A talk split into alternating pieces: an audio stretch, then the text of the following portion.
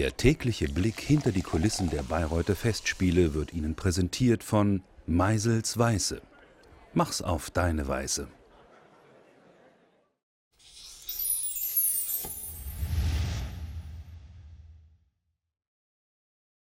Klicke ich eben zum Beispiel jetzt hier mal auf Götterdämmerung, bekomme sogar noch Informationen zur Handlung.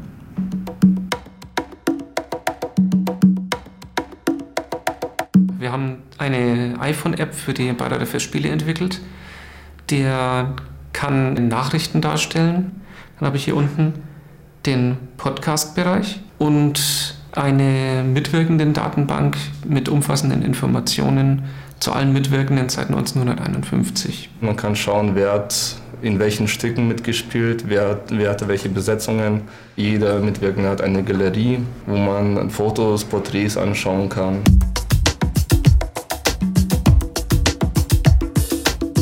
Sie ist äh, natürlich mobil. Ja, eben gerade wenn man jetzt äh, zum Beispiel mal bei den Festspielen vielleicht direkt oben drin ist, sich überlegt, ah, das, äh, den Künstler, den, äh, den habe ich doch schon mal irgendwo gesehen, kann sich aber nicht mehr so ganz genau erinnern.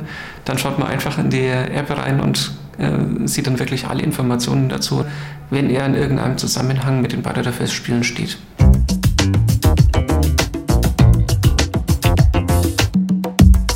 Aktuell liegen uns die Daten bis 1951 vor.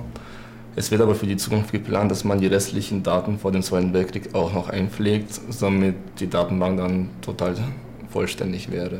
Es kann sich die App jeder holen, der Zugriff zum App Store hat, äh, der ein iPhone besitzt und ja, der sich das Ganze eben runterladen und installieren möchte.